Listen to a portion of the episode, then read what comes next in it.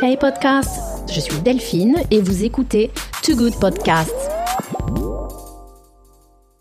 Je suis Delphine Souquet et je vous souhaite la bienvenue sur Too Good Media. On m'appelle un peu la Loïc Prigent du podcast, car ma spécialité c'est de couvrir en podcast les backstage des grands événements des industries créatives, en France et à l'étranger. On est bon Aujourd'hui, j'ai rendez-vous au Grand Palais éphémère pour l'événement tech le plus hype de l'année à Paris, le salon NFT Paris, pour rencontrer les plus importants acteurs internationaux de cette industrie innovante. Artistes, galeristes, gamers, musiciens, ingénieurs de la tech, start-upers ou dirigeants, tous sont venus se retrouver en physique à NFT Paris pour la première fois après deux ans de collaboration à distance. Je leur ai posé deux questions. La première, de me raconter ce que c'est que cette communauté internationale autour des NFT, du Web3, des métavers, à laquelle ils font partie au sein des industries créatives. Et comment, selon eux, peut-on affirmer son identité de marque dans ces nouveaux mondes virtuels en 2023 Bonjour, je m'appelle Gwendoline Finas de Vilaine et je suis peintre française. Bonjour, je suis Sandrine Decorde, cofondatrice de Artcare, qui est un studio Web3 et NFT autour de l'art et du luxe. Alors j'ai été invitée par euh, Aïka pour présenter en avant-première le projet du Voyage du Dragon, qui est un projet en trois étapes. La naissance au Grand Palais aujourd'hui de l'œuvre physique, de la fresque, qui va être ensuite déployée place du Panthéon avec trois sculptures monumentales de dragons. Ce projet ensuite va se déployer sur la Grande Muraille de Chine en 2024, l'année prochaine, sous la forme de trois sculptures monumentales qui s'étireront sur le mur le grand mur de Chine à 60 km de Pékin. Et c'est vrai que en fait, ces supports technologiques qui ont explosé depuis dix dernières années, mais qui sont déjà mûrs, qui viennent de la culture du jeu vidéo, de l'environnement des métaverses et du digital et de la tech, en fait, sont en train euh, d'être officialisés et institutionnalisés au niveau de l'art. Mais il y a énormément d'artistes précurseurs qui ont joué avec ces technologies. Et là, on voit des artistes reconnus du monde artistique traditionnel, comme Gwendoline, qui s'amusent et qui prennent en main ces technologies comme on prendrait euh, en main des technologies de, de pinceau, euh, des, des, technologies de différents supports artistiques, et qui jouent avec et qui créent avec. Et ça, c'est vraiment extraordinaire. Chaque épisode est construit autour d'un décryptage des tendances entre experts de l'écosystème des NFT qui vont vous partager leur vision des grandes transformations en cours. L'objectif est de soulever les bonnes questions qui vous donneront des idées de stratégies et de solutions à implémenter dans votre propre périmètre. Je laisse tout de suite la parole à l'artiste française Gwendoline Finas de Vilaine et à Sandrine Decorde, cofondatrice de Artcare. Donc nous sommes arrivés à NFT Paris et je suis sur le, le boost de Aika. Bonjour, je m'appelle Gwendoline Finas de Vilaine et je suis peintre française. Nous avons aussi Sandrine Decorde de Artcare. Sandrine Bonjour, je suis Sandrine Decorde, cofondatrice de Artcare, qui est un studio Web3 et NFT autour de l'art et du luxe. Alors nous sommes euh, ravis de se retrouver à NFT Paris, qui est un des plus gros événements dans les NFT. On a euh, New York, et Paris. Et Paris, voilà. Donc c'est un grand plaisir, c'est hyper international. Gwendoline, est-ce que tu peux nous expliquer ton, ta présence aujourd'hui avec Aïka? Alors j'ai été invitée par euh, Aïka pour présenter en avant-première le projet du Voyage du Dragon, qui est un projet en trois étapes. La naissance au Grand Palais aujourd'hui de l'œuvre physique, de la fresque, qui va être ensuite déployée place du Panthéon avec trois sculptures monumentales de dragons. Et j'emmènerai, ça, ça sera au mois de juin, pendant un mois en partenariat avec la mairie du 5e arrondissement et euh, l'ambassade de Chine. Et euh, ce projet ensuite va se déployer sur la Grande Muraille de Chine en 2024, l'année prochaine, sous la forme de trois sculptures monumentales qui s'étireront sur le mur, le Grand Mur de Chine à 60 km de Pékin. Est-ce que tu peux donc m'expliquer l'interaction que tu as avec Aika sur ce projet? Comment est-ce que vous vous êtes rencontrés? Comment est née euh, bah, la genèse hein, de tout ça? Et comment tu te retrouves aujourd'hui euh, sur un projet NFT alors j'ai rencontré euh, Amy, qui est la cofondatrice d'Aïka, il y a une dizaine d'années à Shanghai. Je l'ai retrouvée il y a quelques mois au sujet de ce projet. L'idée de développer au-delà du physique une véritable exploration euh, de réalité augmentée avec Sandrine et aussi de métaverse avec Aïka, c'est-à-dire la possibilité d'explorer dans le Web 3 la présence physique de ces dragons, la démarche qu'on va pouvoir avoir sur la Grande Muraille et de vivre un voyage entre le Panthéon et la Chine qui soit un voyage dans le métaverse. Comment tu interviens? Toi Sandrine, il y a une très très bonne ambiance là. NFT Paris, c'est original comme événement. Sandrine, toi, comment tu interviens dans ce type de projet? Alors nous, on accompagne euh, les artistes et Gwendoline sur son environnement digital, sa communication digitale, pour bien euh, rentrer et faire découvrir ses œuvres auprès des communautés Web3. Et on développe toute la techno pour faire le drop de NFT euh, qui aura lieu autour de ces expositions au Panthéon et en Chine. Donc on est sur quel calendrier? Alors si tout va bien, on est sur un calendrier pour le mois de juin au Panthéon, peut-être septembre, c'est en discussion pour le moment, et en tout cas 2024 pour l'année du dragon en Chine, qui est une année très importante, et les JO en plus, euh, pour la partie euh, Grande Muraille. Tu as une connexion particulière avec la Chine? Que représente euh, justement le marché des NFT pour la Chine? Et quels sont les échanges en fait qu'on a entre, entre Paris et la Chine sur ces sujets du métaverse, des NFT alors, j'ai vécu euh, il y a dix ans à Shanghai. J'avais été très très impressionnée par leur côté visionnaire dans l'art. À l'époque, j'avais euh, pu rencontrer Magda et sa galerie qui déjà avait euh, une réputation assez exceptionnelle. La galerie Danis, qui est présente en, en, Chine, à Shanghai, depuis de nombreuses années déjà et qui avait déjà une très très belle réputation euh, là-bas parce qu'elle a, elle sourçait des artistes qui aujourd'hui euh, sont encore plus connus. Et euh, j'aime énormément l'art chinois et on a toutes les influences qu'on a pu vivre en Asie pendant un an ont énormément insufflé, énormément insufflé et inspiré mon art puisque ça va du Japon avec parfois des, voilà, des choses qui rappellent des tatouages yakuza jusqu'à l'art chinois très traditionnel. Et aujourd'hui, l'idée c'est, alors en Chine ils sont très très intéressés, Hong Kong aussi, par tout ce qui est Web3 métaverse, ils vont très vite. L'idée, ça sera aussi de euh, développer euh, ces NFT et ce métaverse dans des musées chinois, puisqu'avec Aika, nous réfléchissons avec un partenariat sur quatre musées chinois. Cette, cette œuvre d'art d'une femme française, qui est aussi un hommage à l'amitié franco-chinoise, se déploiera aussi, évidemment sous sa version métaverse, dans des musées chinois. Et donc vous avez aussi reçu le support de l'ambassade de Chine en France?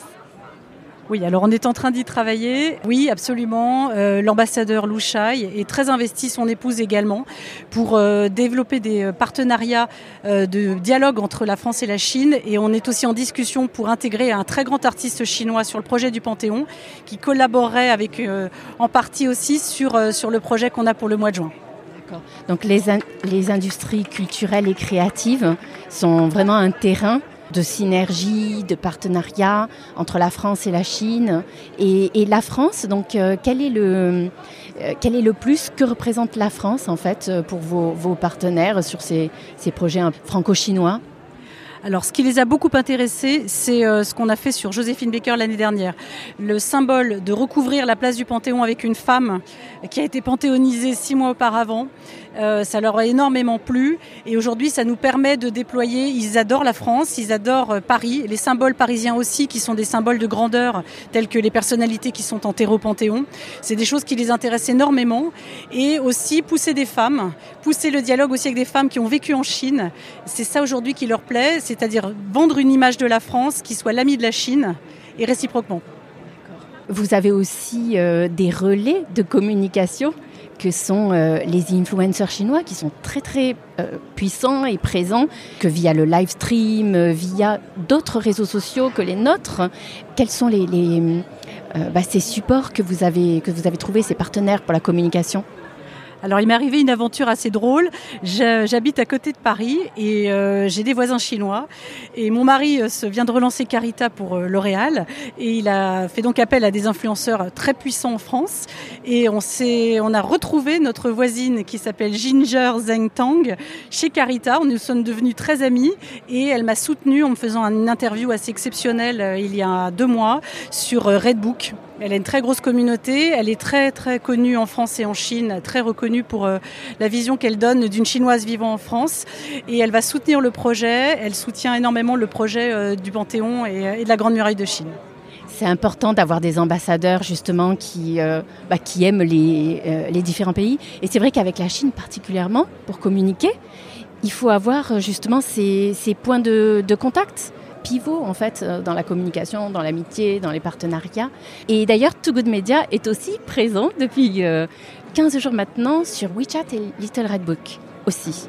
Donc nous relayerons, et du coup c'est important de dupliquer quasiment euh, les canaux de communication pour être visible euh, aux Chinois euh, vivant en Chine, mais aussi à tous les Chinois qui vivent en dehors de la Chine. C'est une grosse communauté à laquelle vous vous adressez.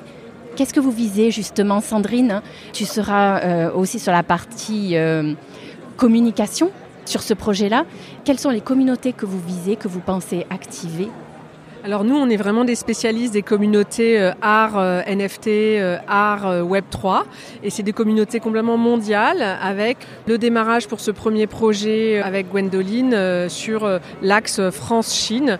Mais on sait très bien qu'en fait, ce projet artistique majeur, qui est un projet complètement environnemental liant euh, la Chine et la France, deux euh, lieux géographiques très forts en termes de culture et euh, de développement artistique, va intéresser le monde entier. Et c'est le volet très excitant, justement, par le drop de NFT, d'art massif qui démarrera au mois de juin au Panthéon. Donc vous allez faire de la communication sur les réseaux sociaux chinois. Aika est une société française, mais qui a aussi ses, ses réseaux chinois alors, il travaille beaucoup avec des musées chinois. Il faudrait poser la question à Amy. Mais effectivement, nous aurons ce drop qui est très très important de NFT et qui sera évidemment diffusé en partenariat avec l'ambassade chinoise qui bah, voilà, veut faire du projet quelque chose de très vaste, d'après l'ambassadeur qui a beaucoup d'ambition sur ce projet. Donc, euh, nous aurons des relais, que ce soit euh, avec Artcare ou Aika. Ce qui est intéressant, c'est que du point de vue des œuvres d'art de Gwendoline euh, physiques et des œuvres d'art digitales en lien avec les musées chinois, il y aura aussi une phase de déploiement pour la communauté autour de Gwendoline, fans de NFT qui pourront obtenir et s'acheter, s'offrir en fait un NFT d'art de, la collection autour du dragon. D'accord. Et est-ce que tu peux nous, donc, euh, nous faire un peu de pédagogie, justement? Comment on passe de l'œuvre d'art physique au digital? Et du coup, quel a été euh, bah, ton parcours à toi en tant qu'artiste? Qu'est-ce que tu as trouvé comme intérêt en tant qu'artiste? Et peut-être en nous montrant justement tes précédentes, euh, tes précédentes œuvres alors moi j'ai eu plusieurs vies. Je suis euh, issue d'une famille d'artistes puisque mon, grand-père était chansonnier, meilleur ami de Jacques Brel. Ma, mon père était danseur contemporain, est devenu psychanalyste ensuite. J'ai euh, fait des études euh, classiques Sciences Po, HEC. J'ai quitté HEC pour devenir chanteuse et meneuse de revue au Folie Bergère, chanteuse d'opéra aussi. Donc j'ai une première vie de chanteuse avec des comédies musicales avec Michel Fugain, des grands spectacles à Paris. Et ensuite j'ai écrit des livres et j'ai abouti après à la peinture euh, au bout de 15 ans de scène et tout en ayant toujours beaucoup dessiné et peint en parallèle. Donc euh, c'est pour moi, tous les arts sont complémentaires, il y a des dialogues entre tous les arts. Ma peinture est une mise en musique psychanalytique également, puisqu'il y a une grande part d'inconscient. Et euh, j'ai créé une technique qui s'appelle l'encre caviar, à partir de petits ronds qui se déploient de manière arachnéenne. Et c'est une euh, peinture qui est connectée à mon inconscient. Je contrôle absolument rien. C'est des espèces de déploiements comme ça qui partent en général d'un sujet source. Et euh, je pars avant tout de l'encre de Chine et du papier. Après, ce qui été très intéressant, ça a été le déploiement d'œuvres monumentales qui m'a été permis par la mairie du 5e et des partenariats à Paris et mon pays pour lequel je suis extrêmement reconnaissante. Je suis très fière d'être française et très heureuse de la chance qu'on a pu donner à une femme française de, s'exprimer de la sorte. Et euh, j'ai découvert, on a fait appel à moi l'année dernière euh, pour euh, voilà pour l'Ukraine avec d'ailleurs Sandrine. Ça a commencé avec le premier NFT de Yann Arthus Bertrand qui était voilà pour euh, sensibiliser sur la guerre en Ukraine. J'avais fait une première collaboration à ce moment-là. Puis j'ai euh, une fresque d'HEC que j'ai fait pour les 140 ans d'HEC Business School qui a été vendue en NFT également au Palais Brognard par Christie's Paris. C'était la deuxième expérience NFT l'année dernière. Bravo. Merci beaucoup. Et euh, ensuite, Joséphine a également été proposée en NFT au moment de la panthéonisation de l'œuvre, pardon. Donc euh, il y a quelque chose d'assez logique aujourd'hui. On m'a dit que j'avais un art qui était, euh, qui serait beau dans le métaverse, qui pourrait se diffuser euh, de façon intéressante puisqu'il y avait un univers graphique dans lequel on peut se déployer et développer un véritable imaginaire. Pour moi aujourd'hui, euh, de toute façon, moi mon métaverse euh, c'est la manière dont je me connecte à l'artistique, mais je trouve ce monde absolument fascinant et j'ai vraiment envie de l'explorer. Ça se fait de façon totalement naturelle, c'est-à-dire c'est comme c'est même pas une porte que j'ouvre, c'est une porte, c'est une dimension qui a toujours existé et qui pour moi est, un, un prolongement absolument logique de mes œuvres. Et quand tu en parles justement avec d'autres artistes autour de toi, est-ce qu'il commence à y avoir une communauté d'artistes euh, dans le métavers? Ou est-ce que tu es peut-être une des pionnières hein, aussi? Alors je trouve qu'il y a encore pas mal de barrières, de, en tout cas de frontières entre pas mal d'artistes avec lesquels je parle, qui, voilà, on me dit toujours il y a deux univers, c'est deux mondes artistiques totalement différents. Je trouve de moins en moins aujourd'hui, parce que sur des projets internationaux, euh, et d'ailleurs je trouve cette langue quand je parle avec les Chinois, euh, on parle assez rapidement la même langue. En tout cas, les personnes avec lesquelles je, collabore sur ce projet, c'est la même chose avec euh, Sandrine, avec Amy, avec Karen. Il y a une espèce de d'évidence.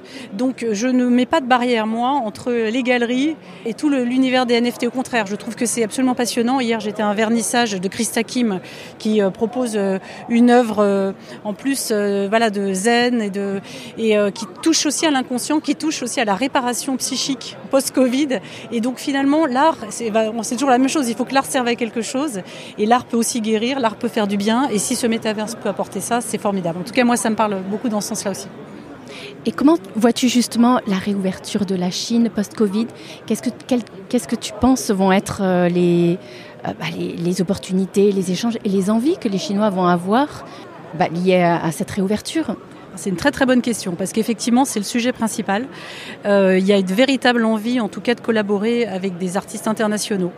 Euh, moi ils sont venus me contacter euh, avec euh, voilà l'idée aujourd'hui de développer des échanges culturels XXL et euh, ils ont vraiment envie. C'est-à-dire post-Covid après euh, l'épreuve qu'on vient tous de vivre au niveau mondial c'est extrêmement important de réouvrir le dialogue et quand on a une des sept merveilles du monde, qui est la, grande muraille de Chine, euh, bah, on ne peut pas refuser, tout simplement. Oui, c'est clair. Et donc, euh, sur la Grande Muraille de Chine, est-ce que tu peux nous, nous, expliquer justement quel est le projet euh, artistique? Alors l'année dernière, quand j'ai fait le, le, Panthéon, je me suis dit bon, alors la prochaine étape euh, avant la Lune, qu'est-ce que ça peut être? Non, je, ça a été l'idée de se continuer à faire quelque chose de symbolique et de grandiose. Et euh, évidemment, ayant vécu en Chine, je me suis dit ça serait complètement fou de faire un Game of Thrones, j'exagère, mais voilà, d'imaginer euh, quelque chose sur, sur ce lieu qui m'a toujours fait énormément rêver. Et euh, donc on, a, on est parti de ça et on s'est dit voilà, on tente de quelque chose de complètement fou et qui a pris très vite. C'est-à-dire qu'au bout de 4-5 mois, j'ai rencontré Ginger. Et euh, les gens euh, étaient finalement plus calmes que moi et m'expliquaient que ça paraissait presque aujourd'hui faisable, logique, etc. Donc ça se présente euh, finalement très très bien. C'est incroyable, on a l'impression que, comment dire, on dépasse euh, les, limites, euh, les limites du réel. Oui, euh, tout, est, tout est possible dans des projets, euh, même qui touchent des symboles, euh, là où ça pouvait être très compliqué d'avoir des autorisations. En fait, ça élimine pas mal de barrières. Hein. Alors, les Chinois, ils ont cette magie. Souvent, les choses se font de façon beaucoup plus facile qu'on peut l'imaginer. Quand j'ai vécu à Shanghai, j'ai été étonnée. J'ai produit des spectacles dans des théâtres là-bas. Ça s'est réglé en quatre jours. Et euh, là, on, va, on, a, on vise euh, un endroit qui s'appelle Wanghuacheng, qui est à 60 km euh, de Pékin, qui est le seul endroit où la muraille plonge dans l'eau. Elle est entourée de lacs. Donc, comme un dragon, la grande muraille plonge dans l'eau. C'est aussi la muraille des fleurs jaunes, puisqu'au printemps éclosent des fleurs jaunes absolument remarquables sur les parois. Et cet endroit est moins touristique il y a moins de foule, je pense qu'il peut ouvrir tout le champ, tout le champ des possibles. Quelle est l'audience qui s'intéresse au NFT dans l'art? Parce que le marché en Chine est énorme et puis même à l'extérieur de la Chine aussi. Euh, donc quelle est, quelle est cette audience? Est-ce que ce sont des collectionneurs? Est-ce que c'est un public, un large public? Alors euh, en fait, euh, il y a 2-3 ans, euh, le, marché de l'art du NFT a démarré. Il a démarré très fortement avec des grosses ventes aux enchères, notamment chez Christie's, dont bien entendu Gwendoline a fait partie. Et on a vu en fait tous les collectionneurs NFT qui venaient un peu du monde des cryptos et du Web 3 se fédérer, être très présents sur la scène, mais aussi acheter des œuvres d'art en vente aux enchères, des œuvres d'art NFT, mêlant la technologie du NFT et l'œuvre d'art physique. Et maintenant, on peut considérer que depuis notamment il y a 15 jours, euh, le musée Pompidou a fait l'annonce d'une très grosse acquisition d'une série de 18 œuvres NFT de 13 artistes différents, qui sont des artistes en fait qui viennent du monde du NFT, qui viennent du monde du crypto art. Euh, le LACMA a enchaîné 4 jours après en ayant annoncé une seconde donation d'une vingtaine de NFT euh, à Los Angeles. Donc, on voit vraiment qu'il y a au niveau de l'art en fait une institutionnalisation de l'œuvre NFT et de ce support, de ce nouveau support qui permet notamment à tous les formats digitaux, toutes les œuvres d'art digital, que ce soit de la vidéo, de la photo, du métaverse, d'exister et d'être plus facilement euh, achetables, euh, et collectionnables. Et donc c'est un champ qui s'ouvre. Ça fait vraiment 4-5 euh, ans que ce domaine artistique existe. Et là, on voit vraiment l'explosion en 2022. Moi, je prédis que 2022 va être l'année du rebond de, de l'art NFT et de l'institutionnalisation de cette nouvelle forme d'art. En Chine, les idées prennent vite corps. Tout ce qui est euh, métavers, c'est quelque chose qui est déjà très développé. L'intelligence artificielle, le métavers. Euh, euh, qu'est-ce que tu as, vécu, Gwendoline, de nombreuses années? Qu'est-ce que tu as, tu as vu ces dernières années, donc éclore comme, comme projet qui t'ont marqué? Alors, euh, il y a plusieurs choses. Euh, il, y a beaucoup d'artistes chinois euh, qui vivent en Chine, qui font maintenant des, ils se, rentrent dans des jeux vidéo. C'est-à-dire qu'ils font des choses absolument futuristes. Ils créent des avatars qui s'intègrent dans des jeux vidéo, par exemple. Ça, Sandrine va peut-être en parler mieux que moi parce que moi, moi quand j'étais à Shanghai, c'était il y a une dizaine d'années. Donc, les choses vont tellement vite là-bas que ça change tout le temps. Mais en tout cas, moi, je, je connais aussi, je travaille aussi chez Aika avec un, artiste qui s'appelle Yang Jieshang, qui est très connu et qui euh, expose au musée Guimet. C'est un artiste chinois qui vit en France. Euh, lui euh, développe aussi énormément de NFT à l'encre de Chine. Beaucoup d'artistes chinois vont essayer de chercher même presque des troisièmes voies aujourd'hui, qui mixent les jeux vidéo, la réalité augmentée, le métaverse. Ils cherchent des ponts et ça avance aussi énormément à Hong Kong. Il y a, voilà, Sandrine peut peut-être en parler davantage, mais euh, c'est vrai qu'ils sont même très très parfois même encore plus en avance que nous.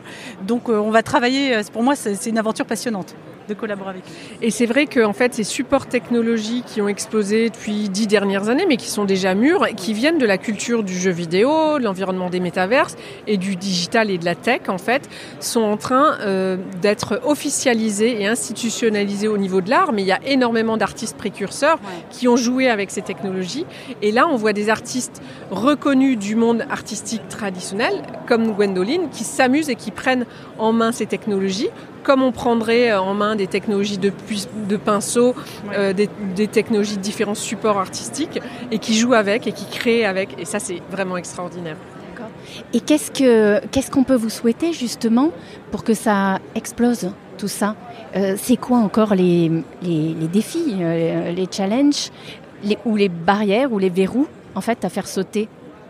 Moi, je dis toujours beaucoup d'audace. La phrase de Goethe, l'audace a du génie, du pouvoir, de la magie. J'y crois énormément. Beaucoup d'audace, beaucoup d'enthousiasme et une collaboration euh, d'amitié sincère très forte voilà, entre la France, les entrepreneurs français. On continue à, lever des partenariats, à, à prévendre aussi les dragons à des passionnés, à des collectionneurs d'art. Et euh, voilà, travailler beaucoup aussi en synergie avec euh, des collectionneurs et des investisseurs chinois. Et donc la recherche de partenaires, en fait, notamment de grandes sociétés qui ont besoin de visibilité sur la Chine, sur la France au niveau artistique, qui sont en train de nous rejoindre sur ce projet euh, merveilleux qui démarrera en juin à Paris, place du Panthéon. Et justement, ces partenaires-là, euh, qui sont intéressés, c'est quoi la démarche euh, qui, Quel est le point de contact, le point d'entrée? Alors culturellement, en fait, euh, les grandes sociétés euh, ont toujours collectionné euh, l'art, l'art physique. Et là, on voit nous rejoindre sur ce projet déjà des grandes sociétés qui ont envie de mettre un pas et d'expérimenter ce que c'est que le NFT d'art, le métaverse, la réalité virtuelle. Et donc, on est sur des démarches très traditionnelles de partenariat et de sponsoring. Euh, NFT Paris, aujourd'hui, c'est événement important d'être présent ici. Euh, vous attendez qui comme type de visiteur? Euh, Est-ce que c'est ton premier NFT Paris, Gwendoline? Alors, NFT Paris, oui, j'ai fait le Grand Palais l'année dernière euh, dans le cadre d'une autre foire, donc j'adore cet endroit. Euh, bien évidemment, on va rencontrer des gens très différents. Il y a à la fois des journalistes, des passionnés d'art, des geeks, euh, et puis des partenaires potentiels aussi sur ce projet. On est, voilà, je suis très enthousiaste à l'idée aussi d'avoir des surprises, et ça a bien commencé avec vous aujourd'hui. Merci beaucoup pour ce, ce très bel échange. Et puis c'est incroyable parce que, oui, on voit qu'il y a il y a plein d'échanges, on est sur l'international, euh, on est sur bah, l'amitié franco-chinoise, on est sur le digital, on est sur l'art. Bah, ça, foisonne en fait les opportunités au sein des industries créatives euh, et de la tech. Ouais, il se passe pas mal de choses. Et puis Paris, euh, comment dire, c'est un peu unique, c'est mythique. voilà pour tout le monde. Ouais, on est, on est fiers d'être français et on est content des opportunités que ça nous ouvre. Absolument. Et donc Paris, en fait, la France est une grande place du marché euh, de l'art euh, au niveau mondial, mais c'est aussi une grande place du marché du Web 3. Euh, au niveau, on a des très très belles licornes qui drainent le marché, qui attirent des gros investisseurs internationaux. Donc en fait, tout est là pour faire de belles réussites et de très beaux projets au niveau mondial. Nous avons les fabuleux développeurs, les concepteurs, les créateurs. Voilà, donc tout est réuni pour faire des projets merveilleux et accompagner des artistes sans limite. Et j'avais juste une question aussi pour comprendre euh, par rapport à Vivatech. Qu'est-ce qu'on va trouver aujourd'hui à NFT Paris qu'on n'a pas vu à Vivatech? Et est-ce que Vivatech, c'est une suite logique après pour, euh, euh, ceux de NFT Paris qui veulent poursuivre sur un grand salon parisien? Alors moi je pense que NFT Paris est plutôt le pendant d'une exposition comme Paris Plus Art Basel ou Art Basel Miami. Euh, donc euh, aujourd'hui, NFT Paris a une vraie place sur euh, l'environnement NFT au niveau mondial, a une vraie existence. C'est la troisième édition. Elle prend place au palais éphémère. Euh, vous voyez que les stands, c'est assez extraordinaire. Les acteurs sont tous présents. On, a vraiment un grand brassage d'artistes mondialement reconnus, d'artistes NFT, de crypto-artistes et aussi de toutes les sociétés derrière qui accompagnent en termes de production, développement, euh, capacité à diffuser euh, cette nouvelle forme d'art. Donc je pense que NFT Paris a vraiment une identité à part et, est, incomparable. C'est pour ça qu'il faut venir à NFT Paris. C'est vrai que j'étais à Vivatech en septembre dernier et euh, je voyais, euh, hormis des écrans vidéo, j'ai vu très peu de, euh, concrètement, de représentation de ce que le métavers pouvait apporter. Et là, on voit beaucoup d'œuvres d'art, de, ben, comment dire, de stands interactifs, en fait. On est vraiment dans le rendre concret et palpable. Hein. C'est très différent. On n'est pas dans, des films qui montrent ce que ça pourrait être, hein, avec du montage en fait. Hein. Oui, oui, alors j'ai pas encore tout exploré, mais effectivement, je suis impressionnée de la variété des propositions et euh, du dialogue qu'il peut y avoir entre la réalité et, le virtuel. Donc il faut y aller, il faut plonger, il faut prendre les casques, et je pense qu'il faut, voilà, il faut tout essayer. Merci beaucoup les filles. À plus tard. Super, merci Hey podcast je suis Delphine et vous écoutez Too Good Podcast. Merci d'avoir écouté cet épisode enregistré live au salon NFT Paris. Retrouvez l'ensemble des épisodes du podcast au NFT Paris sur les deux jours sur le site web de toogoodmedia.com, too good avec un 2. Vous trouverez également les photos de l'événement, les portraits de mes invités, ainsi que la transcription des épisodes en quatre langues, français, anglais, italien, et également Too Good Media est disponible sur les réseaux sociaux en chinois. Retrouvez-nous sur WeChat et Little Red Book. À bientôt sur Too Good Media.